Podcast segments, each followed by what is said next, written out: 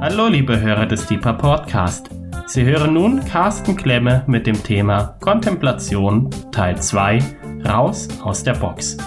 Wir wünschen viel Freude beim Hören und Gottes reichen Segen.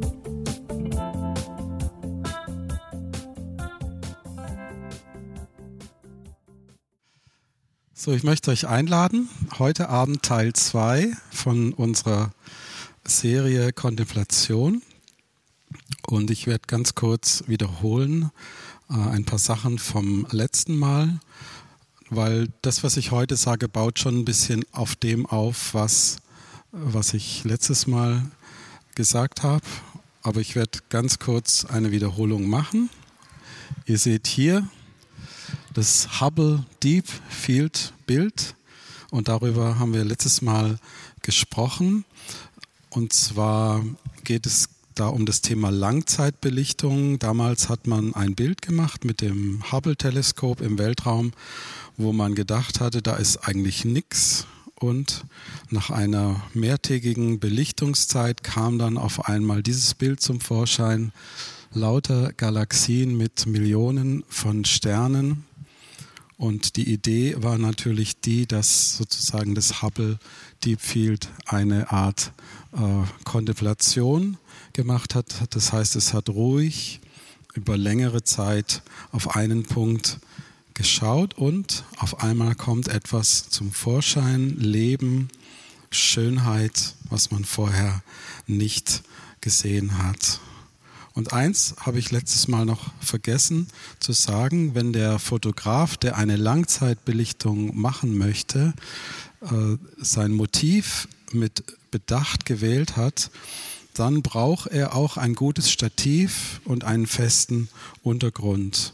Und das gute Stativ würde ich jetzt mal äh, sagen, das ist die gesunde Lehre und der feste Untergrund, das ist die Gemeinschaft, die wir auch miteinander als Christen haben. So. Dann kommt der Goldfisch, natürlich, der darf nicht fehlen. Nach einer Studie von Microsoft ist es tatsächlich so angeblich, dass inzwischen ein Goldfisch länger sich auf einen Punkt konzentrieren kann als der moderne Mensch des 21. Jahrhunderts. Wir sind ständig abgelenkt, schauen ständig auf unser Smartphone und ähm, sind sozusagen die Generation Gold. Fisch. Und wir haben es ein Stück weit verlernt, eine Aufmerksamkeitsspanne zu halten, äh, das auszuhalten, dabei zu bleiben und, und äh, uns zu fokussieren auf Jesus. Und dann haben wir die Geschichte gehört von Elia und dem Regen, von der kleinen Wolke, die aus dem Meer emporsteigt. Und die kleine Wolke kommt nicht gleich, sondern immer wieder muss Elia seinen Diener losschicken, damit nach einer dreimonatigen Dürrezeit, äh, dreijährigen Dürrezeit äh, der Regen kommt und das sichtbar wird, was Elia schon vorher gehört hat, den Regen. Kontemplation ist einfach Teil eines gesunden und natürlichen Gebetslebens. Es ist kein mystisches Geheimwissen, sondern ein einfaches, stilles Aufschauen zu Gott.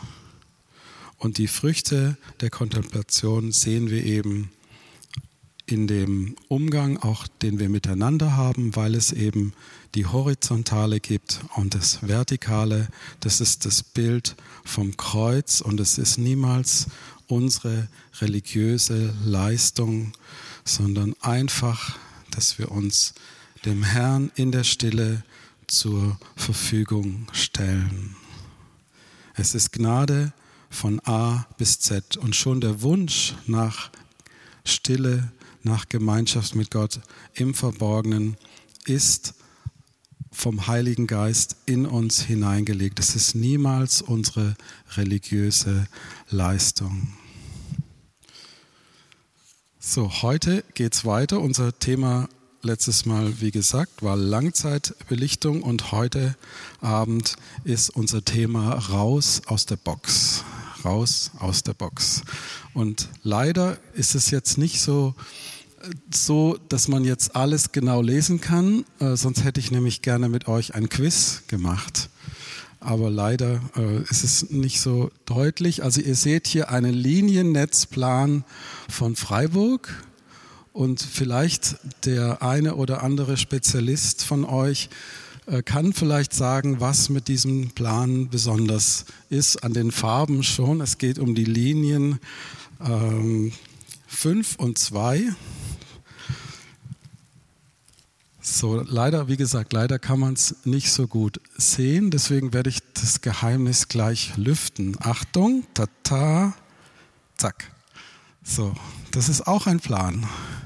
Und was ist der Unterschied? Ganz einfach, das ist der aktuelle Plan. Und das vorher war ein alter Plan.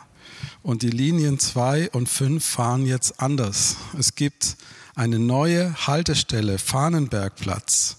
Und wenn wir uns vorstellen, dass ein alter Freiburger im Exil kommt so nach Jahren zurück äh, nach Freiburg und hat sich aber noch nicht so genau informiert und er möchte gerne mit der Linie 5 oder 2 fahren und stellt fest, dass die Linie so nicht mehr fährt, weil sie geändert wurde und weil es sogar eine neue Haltestelle gibt.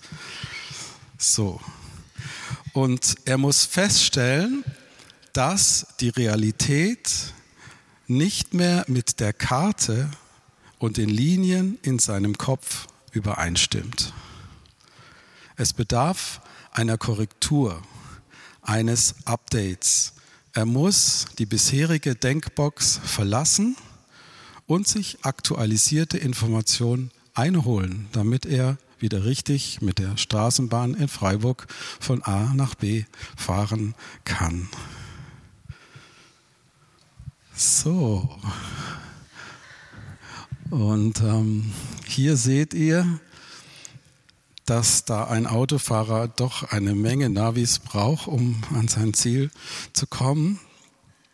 Und ich will damit sagen, dass auch unsere mentalen Navis manchmal ein Update brauchen. Das ist so, dass dieses GPS die genaue Position erfasst und dann wird das Kartenmaterial aus dem Gerät äh, rausgeholt und dann wird es überlagert, sodass man dann auf dieser Karte den aktuellen Standort sehen kann. Und scheinbar gibt es manchmal sogar Fehler im System, die erst aktualisiert werden müssen oder es gibt sogar Fehler, äh, wenn du eben dein, dein Gerät nicht mehr auf dem neuesten Stand hat. Und dann kann nämlich solche Dinge können dann geschehen. Also im Nebel und in der tiefsten Nacht kann es sein, dass äh, es äh, Autofahrer und Lkw-Fahrer gibt, die fast schon blind ihrem Navi vertrauen und dann auf irgendwelchen Abwegen, Feldwegen landen oder sogar im, im Wassergraben. Und das sind dann die sogenannten Navi-Fehler. Oder es kann auch sein, dass du dein Navigerät schon länger nicht mehr mit einem Update beglückt hast und dann möchtest, gibst du ein Tankstelle und Restaurant und du landest da. Da gibt es leider kein Benzin mehr. Die Karte hat dich an einen Ort geführt, der nicht mehr ganz aktuell Benzin verkauft. So. Also, in unserem Kopf gibt es Strukturen, Denkarten, Festlegungen, sogenannte Mind Maps.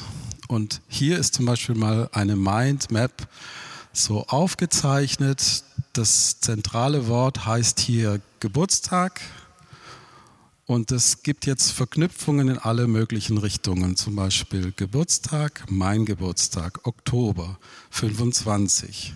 Oder Geburtstag, Party, Einladung, Kollegen, Freunde, Familie. Oder Party, Essen, Kuchen, äh, Erdbeeren. Und von Erdbeeren gäbe es dann wieder eine Verknüpfung in ganz andere Bereiche. Oder Geburtstag, Geschenke, Ideen, Ring, Gold, Weiß oder der Ort, Geburtstag, Ort, wo feiern, zu Hause, wo, woanders oder äh, Aktivitäten. Also das heißt, das sind lauter so kleine Inselchen in unserem Kopf, wo bestimmte Begriffe ähm, in sogenannten äh, neuronalen Netzwerken festgehalten sind und die sind dann miteinander verknüpft, diese Bündel. Und was wir versuchen mit unserem Bewusstsein ist, dass ähm, diese Bündel und diese Autobahnen und diese neuronalen Navis in uns, dass sie uns helfen, dass wir uns in der Realität orientieren können. Also das heißt, dass in, in sogenannt in Echtzeit ein, ein Narrativ, ein, eine sinnstiftende Geschichte erzeugt wird, die uns hilft, dass wir uns in dieser Welt zurechtfinden. So, und was hat das alles mit Kontemplation zu tun? Was ihr hier seht, sind lauter Häuser mit Flachdächern. Und ich kann damit was anfangen, weil ich als junger Mann einmal gewohnt habe in Südspanien, in Algeciras. Das ist gleich in der Nähe von Gibraltar. Und dort ist es tatsächlich so, dass die Häuser alle Flachdächer haben. Ich habe da ein Jahr gewohnt in so einer Art Jüngerschaftsschule. Und immer wenn mir das Community-Leben, das Gemeinschaftsleben ein bisschen zu stressig wurde und ähm, ich einfach das Bedürfnis hatte, was ich sehr oft habe, ja, so ein bisschen, ich wollte doch gern meine Ruhe haben und dann bin ich aus, auf das Flachdach rauf und habe mich da oben hingesetzt, um etwas Stille zu haben, etwas verborgene Gemeinschaft auch mit Gott zu haben. Und ich möchte euch jetzt einladen, dass wir eine Geschichte hören von Petrus auf dem Flachdach. So, Petrus stieg auf das flache Dach des Hauses, um dort ungestört zu beten. Es war gerade um die Mittagszeit und Petrus bekam Hunger und bat um etwas zu essen. Während man seine Mahlzeit zubereitete, hatte er eine Vision. Petrus sah, wie sich der Himmel öffnete und etwas herabkam, das wie ein großes Leinentuch aussah. Es wurde an seinen vier Ecken zusammengehalten und so auf die Erde heruntergelassen.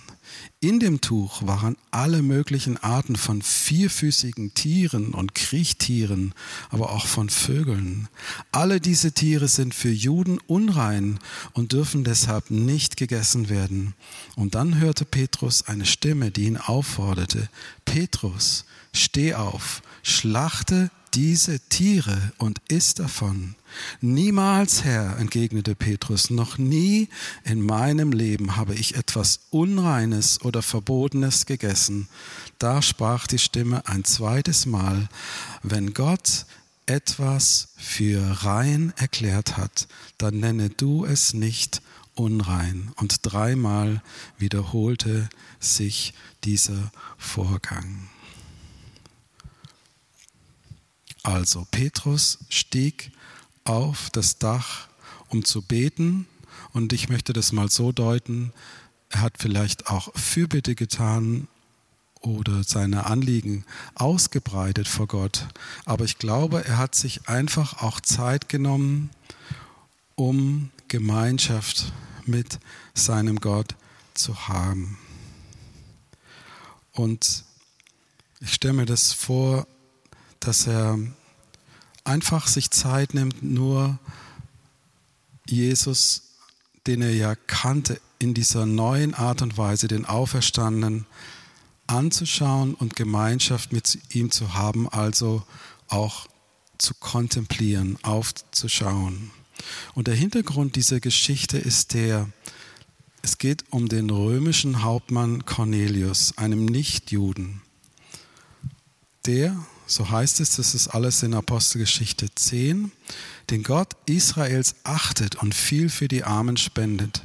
Und durch eine Vision bekommt er den Auftrag, den Apostel zu sich einzuladen. Er sendet zwei Boten zu ihm und während die Boten schon vor der Stadt angekommen sind, berichtet uns die Bibel eben diese Geschichte. Und es heißt, dass er Hunger bekommen hat.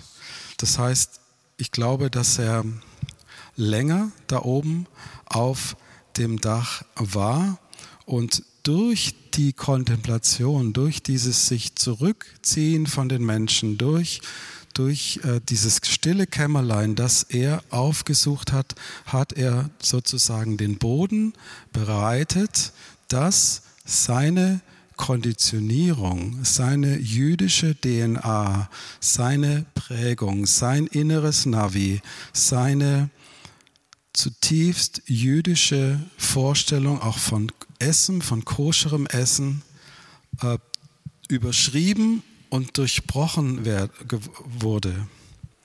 Das heißt, ohne das sich zurückziehen auf das Dach hätte Petrus diese Vision nicht, nicht gehabt.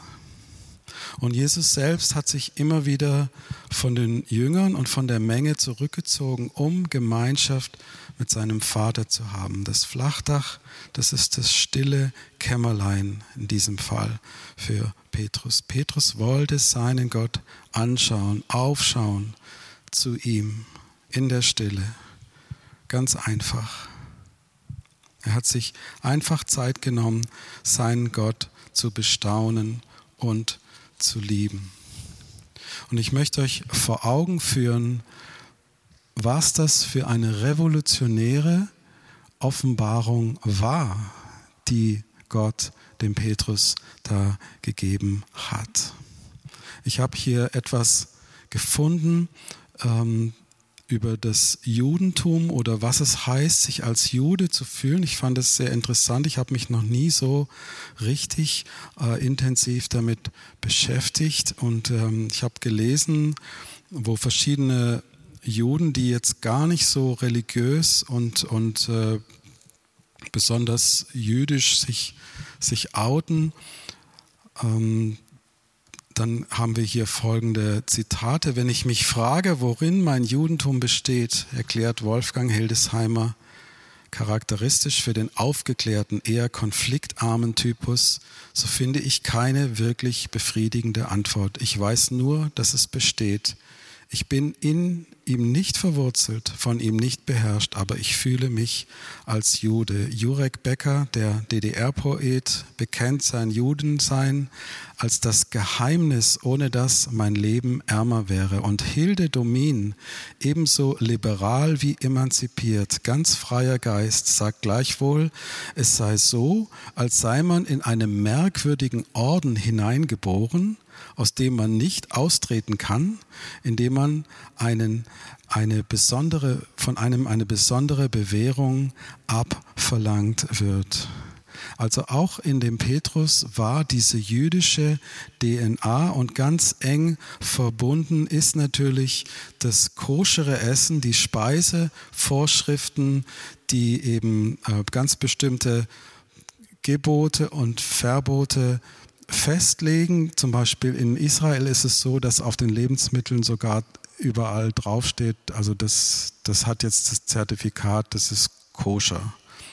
Und jetzt, wenn wir wieder zurückgehen zu unserer Geschichte, was Gott von dem Petrus sozusagen erwartet, ist, dass er diese uralte kulturelle DNA, diese Einprägung dass er Jude ist und sich als Jude fühlt, überschrieben werden muss. Und Gott sagt, schlachte diese Tiere. Und es ist auch nicht irgendwie was Vergeistigtes, Ätherisches, sondern stell dir vor, ich weiß nicht, ob, ob du schon mal ein Tier geschlachtet hast mit einem Messer und so einem Huhn irgendwie den Kopf ab oder so.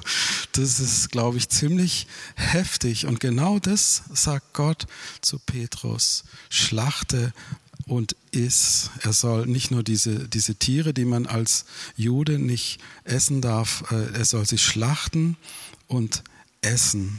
Was Gott für rein erklärt hat, das nenne du nicht unrein. Und dreimal wiederholt sich dieser Vorgang. Also das heißt, mit einer Offenbarung ist es nicht getan.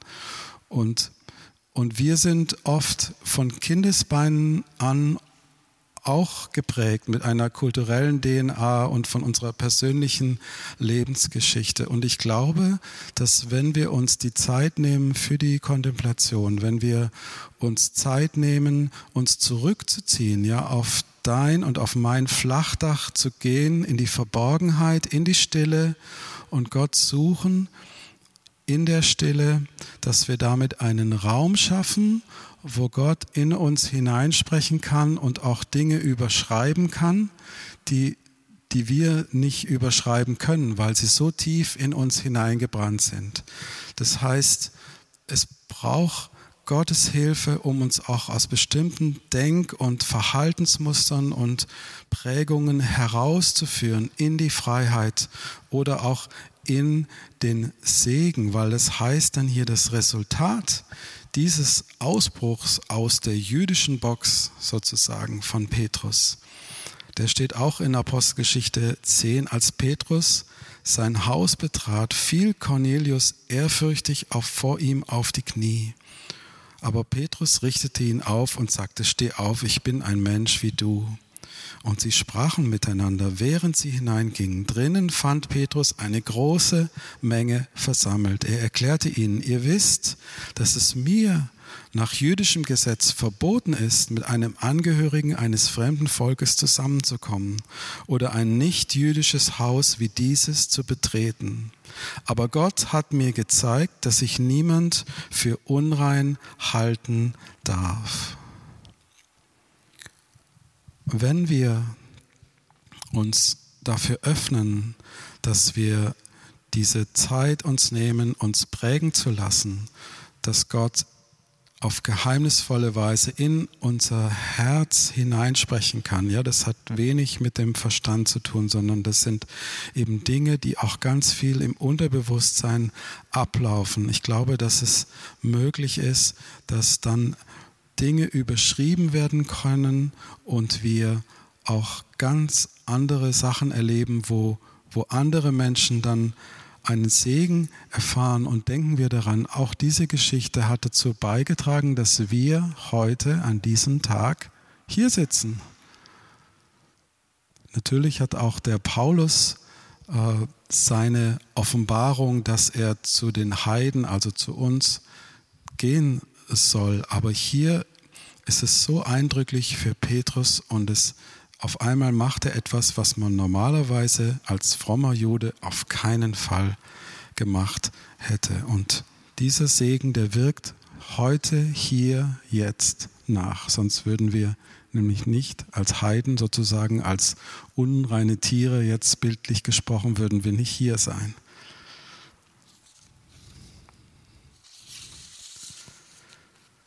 Das Zurückziehen, die Kontemplation des Petrus und die daraufhin folgende Vision hat eine Auswirkung.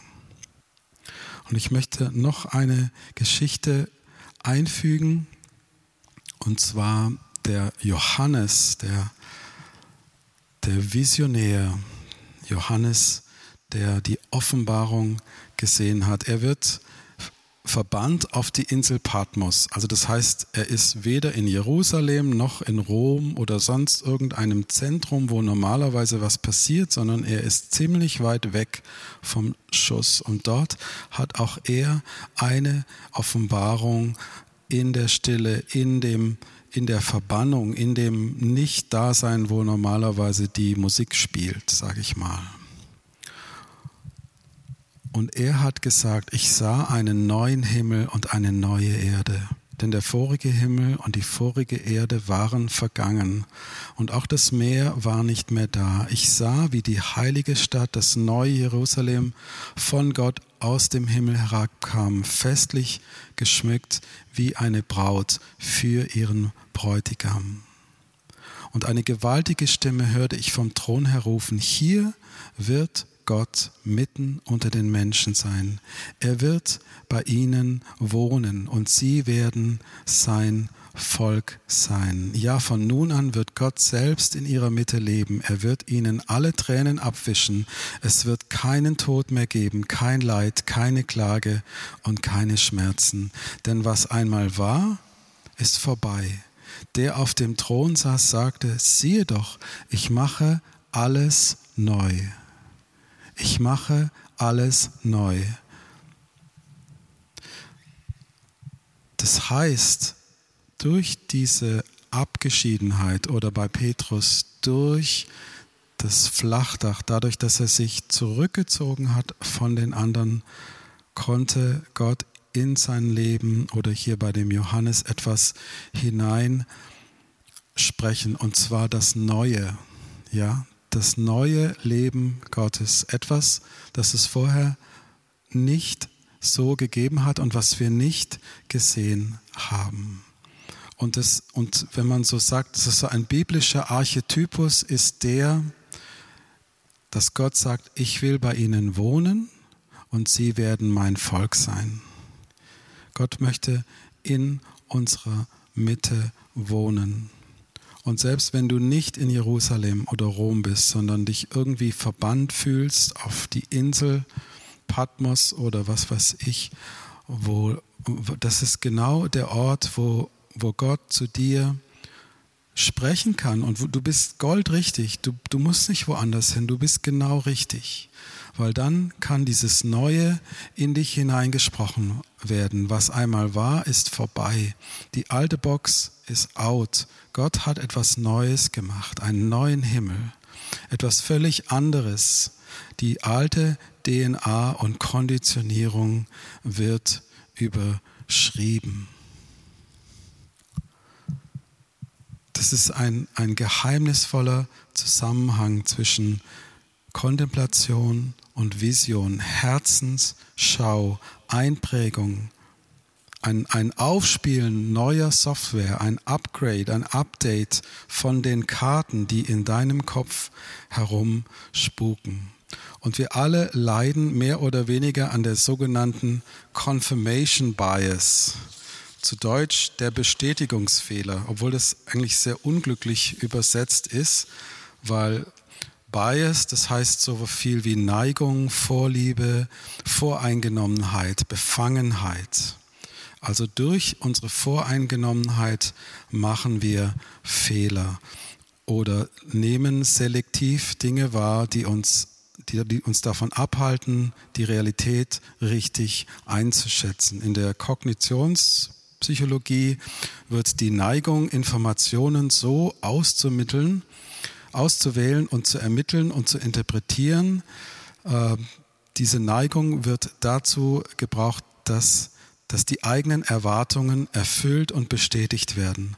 Hauptsächlich können Bestätigungsfehler ermittelt werden, wenn die zu prüfende Sichtweise schon fest etabliert ist, also zum Beispiel diese jüdische DNA von Petrus, oder wenn die zu bestätigende Erwartung mit einem positiven Gefühl belegt oder auf eine andere Art und Weise erstrebenswert ist. Bestätigende Informationen werden unter anderem bevorzugt, wenn passende Informationen besser in Erinnerung bleiben und passende Informationen höher gewertet werden als gegensätzliche Informationsquellen.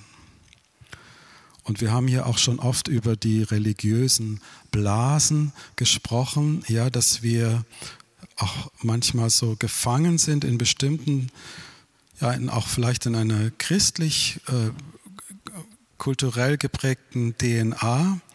Und ich glaube, dass durch Kontemplation, durch Stille auch Neues in uns hineingelegt werden kann. Und gerade Zeiten des Leidens und des Zweifels und des Umbruchs äh, machen Raum dafür, dass diese Dinge passieren kann. Vor ein paar Monaten haben wir uns ein neues Auto gekauft, einen Renault Twingo.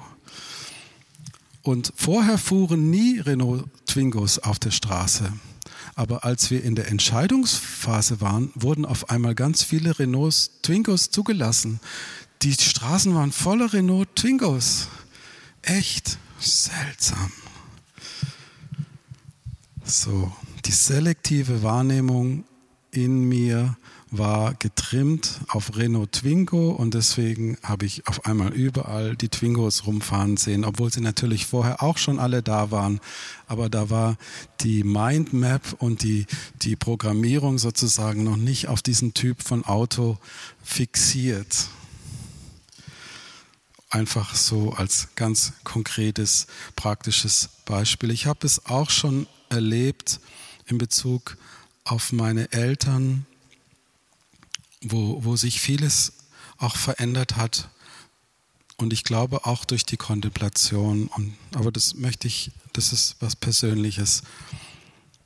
Aber wozu ich euch ermutigen möchte, ist, dass ihr durch den Rückzug in die Stille, durch, durch Kontemplation in dem Sinn, dass ihr euch Zeit nehmt, in der Verborgenheit euren Gott zu suchen, zu lieben, Gemeinschaft mit ihm zu haben, dass dadurch Dinge passieren können, die in eurem Wahrnehmen von der Realität, in eurem Gefühlsleben, in eurem Denken ganz Neues hervorbringen kann.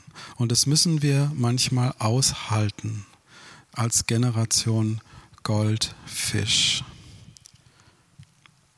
Petrus musste aus seiner Box herausgeholt werden und das müssen wir manchmal auch. Das ist eine Einladung, durch Stille und Ausharren den Grund dafür zu legen und dann wird Gott in seiner heiligen, aber auch netten Art und Weise handeln und Neues hineinsprechen auf eine Weise, die, die tiefer geht als nur, dass es unser Bewusstsein prägt, sondern die in das Unterbewusstsein, in deine ganze innere DNA hineinreicht. So, vielen Dank für euer Zuhören. Ich hoffe, ich konnte das vermitteln, um was es mir ging. Also das heißt, letztes Mal war unser Thema die, die Langzeitbelichtung, das Verweilen, das Verharren und heute, warum, warum Kontemplation? Einfach deswegen, weil Kontemplation, über Kontemplation selber kann man auch nicht so direkt sprechen, weil es ist ja was Unmittelbares und etwas Geheimnisvolles, diese enge Verbindung mit Gott. Aber ich wollte euch locken und herausfordern, und zeigen, was passieren kann, wenn man sich auch diese Zeit nimmt für die Stille, für das ganz einfache, natürliche Gebet und nichts anderes meine ich mit Kontemplation. Vielen Dank.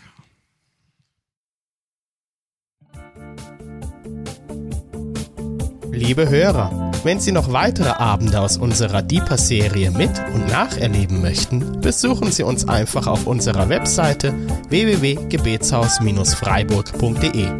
Dort erfahren Sie auch, wie Sie uns finden können und wie Sie unsere Arbeit unterstützen können. Wir hoffen, Sie hatten viel Freude beim Hören und wünschen Ihnen noch Gottes reichen Segen.